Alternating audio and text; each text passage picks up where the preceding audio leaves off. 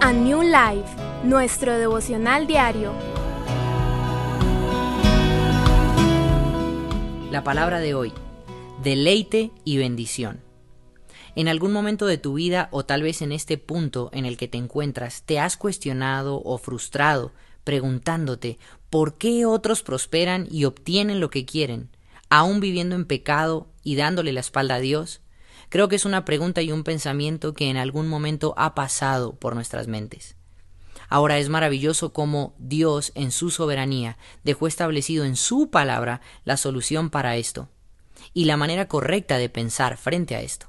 Inspiró al salmista, quien dijo en el Salmo 37, versos del 1 al 4, No te irrites a causa de los impíos, ni envidies a los que cometen injusticias porque pronto se marchitan como la hierba, pronto se secan como el verdor del pasto.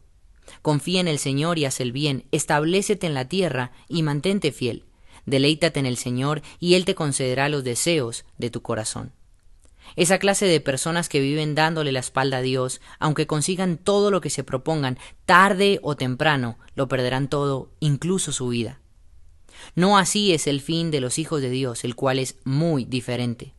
Y este pasaje nos muestra cuatro acciones o cuatro actitudes que todo corazón dependiente de Dios debe tomar. Primero, aquellos que confían en el Señor. Dos, los que hacen el bien. Tres, los que se establecen. Y cuatro, los que se mantienen fieles a los que Jesucristo ha dejado en su palabra. Su fin será totalmente diferente, porque no solo serán bendecidos con lo que anhelan, sino con una bendición espiritual y eterna. Si ves detenidamente la primera acción que debemos tener como hijos de Dios, hace énfasis en un acto de humildad, reconocimiento y dependencia diaria y no esporádica. Eso es confiar en Él.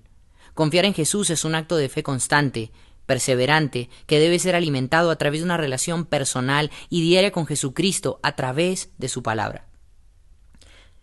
Es evidente que Jesús quiere nuestro bienestar y quiere consentirnos y quiere bendecirnos, pero Dios quiere darnos todo sin que eso represente un peligro para nuestra vida y para nuestra salvación. Por eso lo primero que debemos entender es que tener a Jesús como nuestro Padre, Señor y Salvador ya es tenerlo todo. Cuando Jesucristo se convierte realmente en la fuente de felicidad, quien nos hace vivir, nos hace sentirnos plenos y completos, ahí cobra sentido y valor lo que dice el siguiente versículo tan usado, tan mal interpretado y sacado de contexto. Deleítate en el Señor y Él te concederá los deseos de tu corazón. El problema está en el tratar de negociar con Dios. Cuando somos nosotros quienes consideramos qué tanto tiempo debemos deleitarnos en Dios para que Él nos bendiga. Eso es un gran error porque significa que nunca has llegado realmente a deleitarte en Él. Tu mirada siempre estuvo puesta en la añadidura y no en quien bendice. Has invertido el tiempo pensando y trabajando por eso que tanto nos preocupa y desespera, que le quitas el tiempo que le pertenece a Él, tiempo en su presencia que Él usará para edificar, fortalecer y llenar tu vida para que tomes decisiones correctas y acertadas, y así nada te prive de disfrutar o estropear las bendiciones que Él tiene para ti, o peor, que al dártelas tu corazón después de obtener lo que quería se pierda y se aparte. Dios nuestro Padre ya es la bendición más grande, y Él quiere ser lo más importante en tu vida y bendecirte como nunca nadie podrá hacerlo. Este fue el mensaje de hoy. Dale gracias a Dios por la palabra de esta mañana. Medita en ella y dispón tu vida para practicarla y ser influencia para quienes te rodean.